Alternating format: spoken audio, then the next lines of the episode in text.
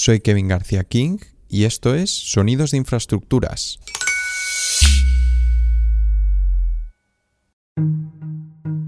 En 2014, Ferrovial fue adjudicataria de las obras de rehabilitación de las cubiertas y las bóvedas de la Casa de la Panadería en la Plaza Mayor de Madrid. La panadería se construyó en 1590 como respuesta a la escasez de pan en Madrid, y desde entonces el propio edificio ha sido un símbolo arquitectónico de la ciudad de aquella época. Hoy tiene cuatro plantas, aunque cuando se construyó tenía cinco. Además, está flanqueada por dos torres, pero seguramente su característica más distintiva sea la cubierta de pizarra.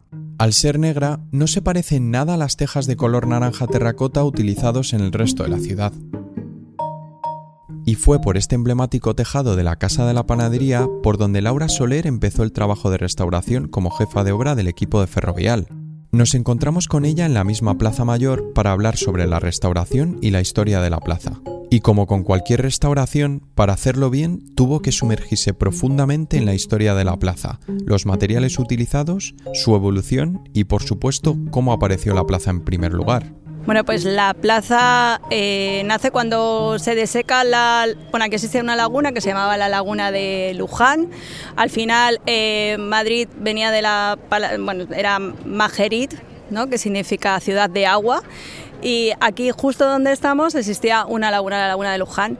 Cuando se seca la laguna, aparece aquí eh, un mercado, el mercado del arrabal, porque muy cercana teníamos la muralla, la entrada en la puerta de Guadalajara, y entonces pues la picaresca de todos, ¿no? Pues el estar muy cerca de la ciudad, los mercaderes, pero sin tener que pagar el impuesto que suponía al atravesar, al atravesar la puerta. Entonces, bueno, pues origina, se origina un mercado. En torno al mercado empiezan a aparecer edificaciones y bueno, aparece la Casa de la Panadería, que es la edificación más antigua y yo creo que la más representativa que tenemos, que tenemos en la Plaza Mayor. Cuando estaba el mercado y los edificios principales, mencionabas la Casa de la Panadería. ¿Había algún otro edificio aparte de la Casa de la Panadería? Eh, ¿Cuáles eran los dos o los edificios originales por aquel entonces? Bueno, pues parece que había varias diversas construcciones cuando el rey decide que esto sea se convierta en la Plaza Mayor de Madrid, cuando eh, Felipe III, Felipe II traslada la corte a Madrid y Felipe III decide que al final esta plaza, la Plaza del Arrabal, eh, se convierta en la Plaza Mayor de, Madrid. Y para ser la Plaza Mayor, eh, pues hay que darle hay que darle quiere una forma rectangular, una forma de una forma de plaza. Eh, la casa de la panadería ya existía, la casa de la panadería eh, se construye eh, como, bueno, se manda a construir a resultado de una carestía de harina y de, y de trigo en Madrid y por lo tanto de pan. Y entonces, bueno, pues el rey ordena que se construya la casa de la panadería para tenerla como almacenamiento de harina y de trigo y que nunca falte, y que nunca falte ese pan pero bueno, pues él luego sigue muy de cerca la construcción también de la Casa de la Panadería, porque además quiere que sea eh, parte de ese símbolo de la realeza que tiene que haber en una plaza mayor o que, o que se piensa que existe en una plaza mayor, puesto que la plaza mayor es el punto en el que se reúne la ciudadanía, es un punto de, reunión económico, social, cultural, ¿no? y como tal, pues el poder de aquella época, el poder regio, pues quiere estar representado dentro de, dentro de esta plaza. Y entonces eh, es eh, Juan Gómez de Mora al final el que eh, diseña esta forma rectangular en la plaza. Eh, cuando diseña la plaza, eh, ¿tiene en cuenta algún otro elemento aparte de la casa de la panadería o los materiales o así? ¿O simplemente fue un poco darle la forma rectangular? Si te parece, eh, cuéntanos un poco sobre los diseños que tenía Juan Gómez de Mora en mente y aparte de la forma rectangular, pues un poco pues cuáles eran las, los elementos que incorporó a la plaza pues Juan Gómez de Mora al final lo que hizo fue dotar a esta, dotar a esta plaza de una planta, de una planta rectangular. Eh, hacer bueno, una fachada con reminiscencias de arquitectura de Juan de Herrera, herrerianas, pero también en este, en este primer momento del barroco en el que bueno, pues tenemos que, para él la casa de la panadería era el elemento más eh, singular y más importante, y más importante de la plaza. Em, las fachadas al final pues son de fachadas de ladrillo, eh, está hecho de madera, con unas cubiertas de plomo, o sea, no es, no es la plaza que ahora mismo vemos.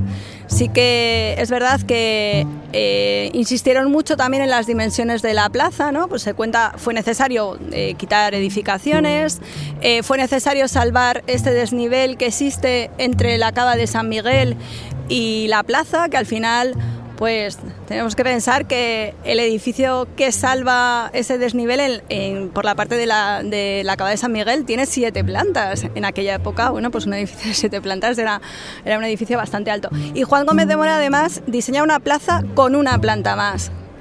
O sea, eh, eh, el diseño que tenemos ahora mismo de la plaza es de la época de Juan de Villanueva y se elimina una planta. Es curioso también porque existe un plano que está en el Museo de Historia de Madrid en el que en el que, bueno, a modo de maqueta, maqueta de la época, pues se, puede ver quién era el propietario de cada uno de los balcones existentes, ¿no? Una vez que, o sea, tú tienes la fachada, pero cuando vuelves por detrás, pues está el nombre de cada persona que era el propietario de los balcones. Mencionabas que la plaza que vemos ahora no era como la que era antes, eh, también por los desniveles o por la gran altura que tenía. Hubo tres grandes incendios también en esta plaza que hicieron o modificaron un poco el diseño eh, que tanto Juan Gómez de Mora como Juan de Villanueva hicieron a la plaza. Entonces, te pediría si nos pudieras explicar la historia de los, de los tres incendios, pero especialmente centrándonos en el último, eh, que cambió eh, el diseño de la plaza al que conocemos hoy, que es el de 1790. Sí, sí. Bueno, pues después del segundo gran incendio, que es el que afecta a la casa de, fundamentalmente a la casa de la panadería y que hace que la casa de la panadería también se reconstruya de una manera diferente a lo que estaba. Eh, eh, está el gran incendio, yo creo que es el más importante y el que al, final decide que la plaza sea como es hoy. Y es el incendio de 1790, eh, del 16 de agosto de 1790. Entonces, cuenta, cuenta el periódico de la época, literalmente, en la noche del 16 de agosto, como a la hora de las 11, en el portal de, patio, de patios, entre el arco de la calle Toledo y la escalerilla de piedra que daba a los cuchilleros, en el fondo de la habitación y tienda de un mercader, se manifestó un grande incendio. Y así lo relata. empieza, el incendio empieza justo a la derecha del arco de la calle Toledo. El arco de la calle Toledo impide que el incendio continúe y entonces el incendio eh, se prolonga bajando pues hasta la por la cava de San Miguel hasta la iglesia de San Miguel cogiendo eh, la plaza del Conde de Barajas por ejemplo Hablamos de un gran incendio, ¿no? Por aquel entonces, además, Madrid no estaba dotado de un cuerpo de bomberos, eh, o sea, no había mangueras como tal para llegar a, las alturas. ¿Cuáles fueron los daños que, se hizo, que hizo ese incendio?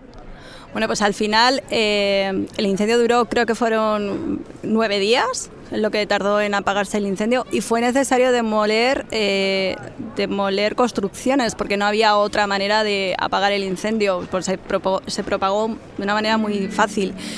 Eh, es Sabatini, que es el arquitecto mayor del rey, el que dirige, además cuenta el, cuenta el periódico, ¿no? que esa misma noche Sabatini desde, el, desde la Casa de la Panadería, desde el Salón Real de la Casa de la Panadería, dirige, eh, dirige todas las acciones que se toman para poder apagar el incendio de la mano del ejército, porque no teníamos cuerpo de bomberos en aquella época en Madrid.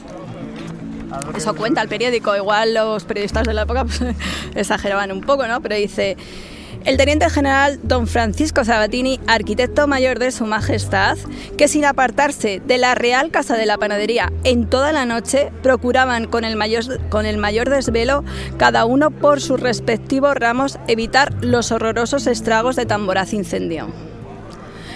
De hecho, eh, días posteriores hay varios bandos del rey eh, pidiendo que la gente colabore para ayudar a toda esa gente que ha sido damnificada con el incendio, eh, donde, se pueden, donde se puede recaudar dinero, eh, penalizando muchísimo a aquellos que intenten subir el precio de las mudanzas, de los transportes, para aprovecharse, porque mucha gente tuvo que sacar sus enseres, lo que poco que les quedaba. Y bueno, pues es el, propio rey el que, el que emite un bando diciendo que Madrid se tiene que apoyar y que, que, la gente pues, eh, sea lo más benévola posible con aquellos que, que han sufrido el incendio.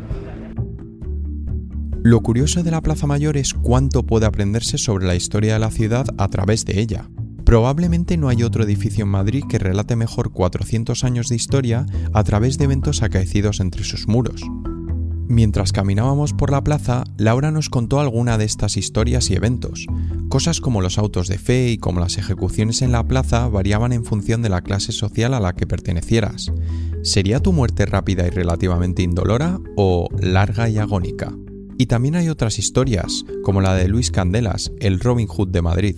Bueno, yo creo que la plaza al final, lo que os hablaba, al final una plaza es eh, un punto de encuentro económico, un punto de encuentro social, un punto de encuentro cultural, un punto de encuentro religioso, un punto de encuentro político, ¿no? Entonces, eh, creo que todos, todos estos usos han ido manifestando y se han ido realzando o, olvidando un poco, un poco en la plaza.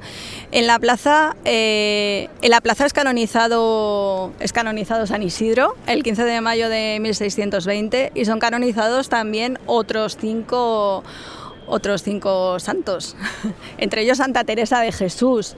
Eh, bueno, en la plaza se han producido también estos autos de fe. Eh, por la plaza pasan las procesiones. Eh, la plaza ha sido el punto de arranque de los tranvías, el punto de aparcamiento de centro. No sé, o sea, la plaza al final, como como una plaza, como punto de encuentro social y de, y de vivencia de la ciudad, pues ha tenido infinitos usos. También creo que se han dado hasta corridas de toros aquí. corridas de toros. De hecho, el rey cuando se tiran los cordeles para, con Juan Gómez de Mora para ver un poco las dimensiones, si las dimensiones son correctas, eh, de la plaza se celebra una plaza de toros, o sea, se celebra una corrida de toros y decide agrandarlo, ¿no? Aquí también se hacían las ejecuciones y es muy curioso porque las ejecuciones, dependiendo de si fuese, si eras de la nobleza o si eras de la, de la plebe, eran de, diferente manera. La nobleza era casi siempre pues eh, con hacha y con cuchillo y sin embargo y sin embargo la gente de a pie era más bien la horca. Y dependiendo quién fuera también se solían situar los patíbulos. Si era alguien de la nobleza hacia el lado de la panadería pero si era alguien de la plebe era hacia el lado de carnicería. Mencionabas eh, un arco muy famoso no que sí, si queréis vamos para allá. El arco de cuchilleros. El arco de, cuchilleros sí. y por qué es tan famoso el arco de cuchilleros bueno, el arco de cuchilleros yo creo que es famoso Primero por ese desnivel que tiene esa escalerilla, una escalerilla de piedra, eh, porque es un acceso, yo creo, bastante bucólico a la plaza. Para los madrileños es una imagen bastante conocida o bastante tradicional. Eh, y luego también porque justo ahí en una de esas tabernas, ahí en, en, Cuchilleros, pues era una de las favoritas donde se reunía Luis Candelas y su, y su banda. Que Luis Candelas eh, fue pues Luis Candelas fue un, eh, un ladrón de la época. que bueno, pues parecía que era bastante elegante y que él se prodigaba un poco por eh, porque robaba a los ricos, ¿no? Para dar a los pobres. Eh, era, una bueno, era un personaje bastante peculiar de la época, se escapó varias veces de, la cárcel, tenía alguna amante que cuenta la leyenda que compartía con el rey. Eh, pues era bastante, parece bastante sagaz a la hora de, sus robos o de, su planificación y cuentan que utilizó más de 200 disfraces, ¿no? Y bueno, incluso su ejecución fue bastante bastante eh, famosa en la época y se guarda esa última frase ¿no? que dice adiós patria mía, sé feliz. Curioso. Eh, parecía como el Robin Hood de la época, pero también más especializado, yo creo, ¿no? de la época contemporánea. Te quería preguntar eh, por el caballo de Felipe III, eh, ¿cuál es la historia con, el caballo? Y, luego también relacionado con Luis Candela se dice que, que incluso tiene un tesoro, ¿no? Que se esconde debajo. Bueno, yo creo que eso es parte de mi leyenda y de mi, familia, de mis padres, ¿no? que le dieron un, aspecto así, cuando veníamos a la plaza, un poco más aventurero. ¿no? Eh, la estatua de Felipe III que bueno, no tenemos que olvidar que es Felipe III el que encarga a Juan Gómez de Mora que, la Plaza Mayor, ¿no? Entonces, eh, pero viene a rematar un poco esa sensación de simetría que, quería Juan de Villanueva. Cuando se coloca la estatua, se coloca muchos años después, es en el siglo XIX, y la estatua estaba en la casa de campo. Es eh, la reina la que traslada al final la, estatua aquí a la plaza. Y bueno, la, estatua tiene también varias historias curiosas. Una de ellas es que eh, pusieron una bomba en su interior, en la República, creo que fue en la Segunda República, y por la boca los pajaritos, bueno, los, eh, los gorriones, pues al final entraban dentro, de, entraban dentro de la estatua y cuando la estatua reventó, pues al final salieron miles de huesos esparcidos que, de los pájaros que se habían quedado en, en la barriga del caballo. Madre mía, no tenía ni idea de esa historia, ¿eh? La primera vez. Luego también eh, hay fotos que se conservan de cómo la estatua se cubre con la guerra civil para evitar que sufra, que sufra cualquier daño. Y en cuanto bueno, pues a lo del testoro, sin más, es una historia romántica que me contaban mis padres ¿no? cuando veníamos a la plaza y y yo, pues, cuando estuvimos aquí durante las obras, no dejaba de pensar que algún día encontraría ese tesoro de Luis Candelas. Pero bueno, debajo de la estatua eh, está el parking.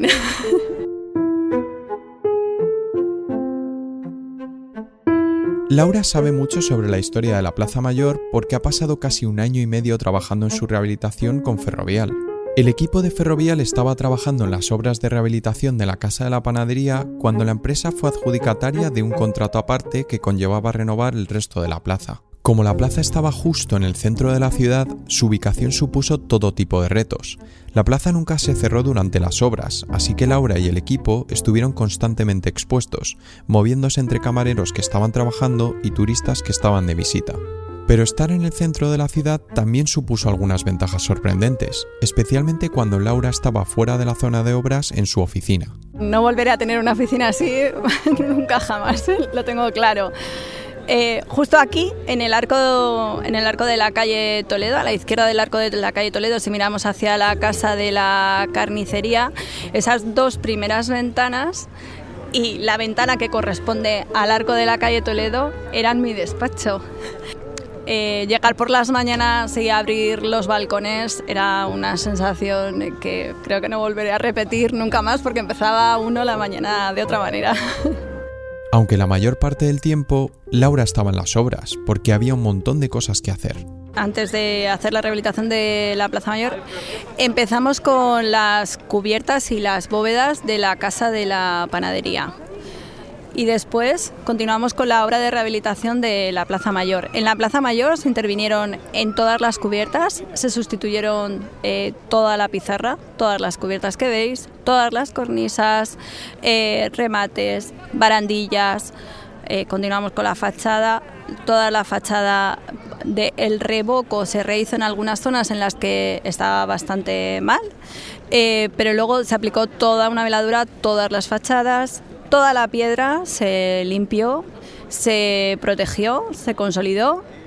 Eh, en los soportales intervinimos en, toda la parte interior de los soportales, eh, tanto en la parte de abajo como en la parte de arriba. Eh, la parte de abajo, todo el solado histórico se desmontó, se acopió, se numeró y una vez que se había impermeabilizado el suelo se volvieron a colocar en la posición inicial en la que estaban y mm, en las bóvedas de, de los soportales, de igual manera, pues eh, se trataron todas aquellas grietas, fisuras que tenían y se volvió a pintar. Se cambiaron todos los toldos de la Plaza Mayor, que yo creo que eh, si, no, si no te lo dicen no eres consciente que hay toldos. Eh, todas las troneras que sirven de ventilación también a las, a las bóvedas y se creó un anillo de canalización que ordenó un poco pues todas estas instalaciones que al final la plaza también tiene que tener. Se cambiaron todas las cámaras de, vigilancia de la instalación de seguridad con, eh, con su conexión. Y luego sí que hicimos alguna reparación también puntual en la zona del arco de cuchilleros, bueno, pues que había tenido, había sufrido alguna, alguna patología. Hablas de los soportales que se hicieron rehabilitaciones tanto en la parte de arriba como en la parte de abajo y luego lo del tema de las baldosas, lo de quitarlas, enumerarlas, volver a colocarlas. ¿Cómo fue ese reto de mover baldosas que creo que eran 120 kilos cada una? bueno, más, más, más. Si solo fueran 120. Sí, las más típicas yo creo que son como de 90 por 75 centímetros. Eh, tienen un espesor como de unos entre 15 y 25 centímetros de manera irregular por la parte de abajo. O sea, imaginaros que fueron más de 2.000 baldosas las que se numeraron y se acopiaron y se volvieron a colocar en su sitio. Algunas de ellas, estas son bastante pequeñas ¿no? y no tienen un peso muy elevado, pero vamos a ir luego, si queréis, a las de, por ejemplo, las de la salida de la calle Gerona, en las que hay piezas eh, de gran porte, como de un metro por un metro y medio, que pesaban más de 300 kilos. ¿Y no se, no se utilizaba ninguna maquinaria para moverlas? Sí, ¿no? Sí, sí tanto las pequeñas como las grandes, es imposible. Aunque las pequeñas parezcan muy pequeñas, pesan mucho. Entonces utilizábamos eh, unas ventosas para levantarlas, en este caso eh, con, con, un medio de elevación además, porque es imposible ni entre cuatro personas levantar una piedra como la que estáis viendo ahora, que tiene pues aproximadamente un metro, un metro veinte por casi dos metros.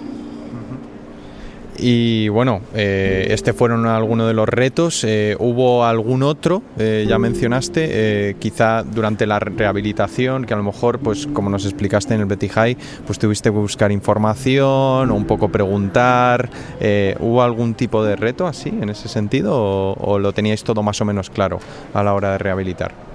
Bueno, al final cuando estás haciendo una rehabilitación no tienes todo claro, nunca tienes todo claro. Es verdad que necesitamos también bastante contar con las compañías suministradoras, porque cuando levantas un suelo y hay que intentar hacer este, esta canalización de, o este, esta ordenación de suministros para que, para que la plaza no tenga elementos extraños y sea lo más limpia posible, pues es importante contar con ellos y, esa coordinación también supuso, también supuso un reto. O sea, aquí interviene mucha gente en la Plaza Mayor. Y, bueno, eso fue, eso fue también una, uno de los retos. Otro de los elementos, por ejemplo, fue lo de los toldos. Los toldos al final eh, se intentó buscar el color más aproximado al color original que tenían los toldos. Entonces, bueno, pues tuvimos que buscar fotos, información. Eh, y bueno, es curioso porque porque encontramos una foto de una artista española bastante conocida, pues que ya muerta, en la que se veía o se apreciaba un poco más el color de los toldos porque los toldos llevaban tantos años puestos que no tenían como color, ya no sabíamos de qué color, de qué color eran. Claro. Joder, pues qué labor, es como un poco hacer de historiadora, ¿no? En ese sentido. Sí, pero bueno, es totalmente, pues, eh, el, ponerte a buscar, ¿no? El que preguntarte, pues, eh, cada cosa, pues, te lleva también un poco a que a que ese conocimiento tan profundo pues te haga sentir como todo lo que haces de una manera mucho más intensa.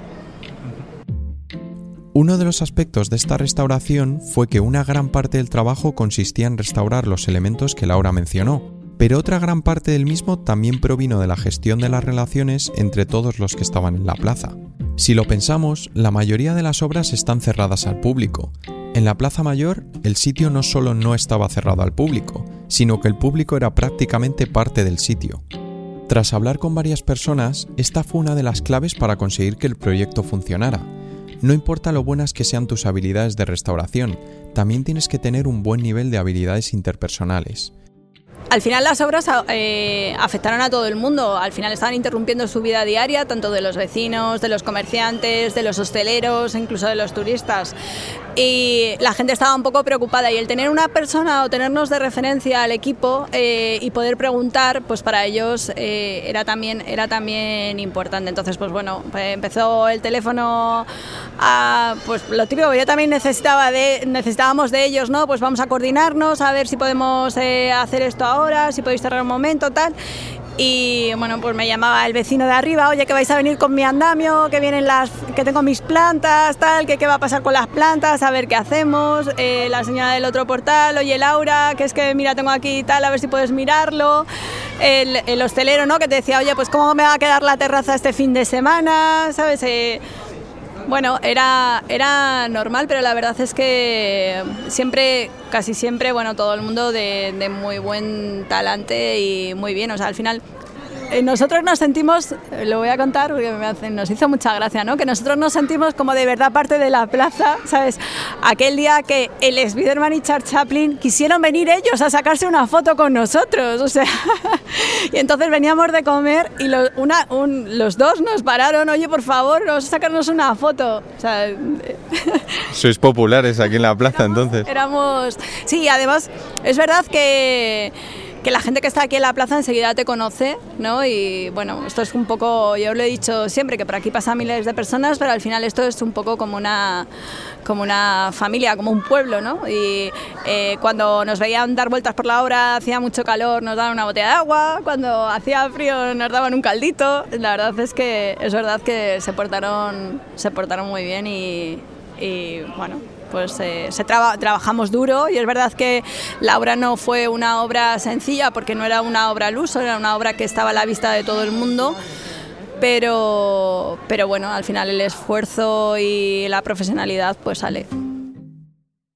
Tras compartir algunos de los retos de trabajar en la plaza, Laura tenía una historia más que contarnos. Una historia sobre un pequeño detalle de la plaza de la que la mayoría de la gente normalmente no es consciente, para esta historia vamos a retroceder de nuevo en el tiempo al momento en el que los eventos de la realeza eran una cosa de lo más común.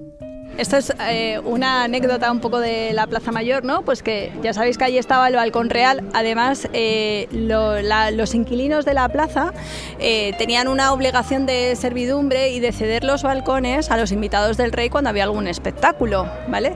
Pero el rey Felipe IV tenía una amante que se llamaba La Calderona, que era una actriz bastante conocida, si la buscáis, pues bueno, bastante bastante importante de la época y entonces la subió al balcón real. Y entonces la reina se, se, enfadó y se ofendió mucho y el rey le creó este balcón que si vemos la... Si miramos hacia la casa de la carnicería, pues queda justo a la izquierda y que está un poco más remetido y un poco más disimulado y escondido, que se llama el balcón de Marizápalos. Marizápalos, que tiene un nombre un poco complicado. El balcón de Marizápalos. ¿Y quién fue Marizápalos? No sé quién fue Marizápalos, no sé por qué se llama el balcón de Marizápalos, pero era el balcón que le dio el rey a su amante la calderona para que la reina no se enfadara. Antes de terminar, preguntamos a Laura si quería compartir algo más. Pero antes de ello, nos gustaría resaltar que hubo una segunda fase dentro del proyecto de rehabilitación de la Casa de la Panadería. Esta consistía en la renovación de los fraileros del edificio y fue llevada a cabo por nuestro compañero César Gutiérrez, jefe de obra de Ferrovial Construcción junto con su equipo. Aunque también hay algo más. No dejaba de ser un lugar que, bueno, pues que sí, que conoces, pero pero no, pero no de esta manera, ¿no? Cuando, es lo que os he dicho, cuando tú eh, averiguas, eh, empiezas a ver cada elemento, daros cuenta que cada elemento, cada, cada metro cuadrado casi de esta fachada eh, lo hemos recorrido y, para nosotros es algo muy nuestro. Eh, la ves de una manera y la vives de una manera diferente. Yo cuando vengo, pues para mí es eso, es parte de mi historia, es la gente de la plaza, son mis amigos, ¿no? es parte de mi vida y mi hijo, pues de igual manera eh, para él la Plaza Mayor es algo muy importante. O sea, él quiere traer a sus amigos siempre, cuando vienen a casa me dice, mamá, ya ahora vamos a la Plaza Mayor. es algo... es traerles, traerles, a la, traerles a la Plaza Mayor porque para él es un... Él dice que es la Plaza de Mamá, ojalá fuera la Plaza de Mamá. Pero bueno, En parte lo es, yo creo, ¿no? A ver, no es tuya tuya, pero hay una parte muy importante de ti en esta plaza también en ese sentido. Sí, hay una parte muy importante de mí y hay una parte muy importante de todo el equipo y de toda la gente que trabajó aquí. O sea, daros cuenta que yo estoy aquí, pero aquí hubo un equipo de personas que, trabajaron codo con codo y que, y que lucharon porque todo esto saliera bien y, y la obra fuera como tenía, como tenía que ir. Sonidos de Infraestructuras es una colaboración entre Ferrovial y Veleta Media. Nuestro equipo está compuesto por Craig Lawless, José García Guaita, Paloma González, Arancha Gulías, Bethany Ashcroft y yo, Kevin García King. Edición realizada por Craig Lawless. Sin duda, este es uno de los proyectos que no podremos olvidar en toda nuestra vida profesional. En este proyecto me acompañaron César Gutiérrez, Javier Arias, María Ranz, Alberto Grañeda, Jorge Muñoz y Jorge Mora, al cargo nuestro gerente José Luis Abad. Sin ellos nada de esto hubiera sido posible. Si te gusta el podcast y quieres escuchar más episodios, no olvides suscribirte desde la plataforma donde nos estés escuchando. También puedes seguir a Ferrovial en Facebook, Twitter, Instagram y YouTube y consultar nuestro blog. Soy Kevin García King y esto es Sonidos de Infraestructuras,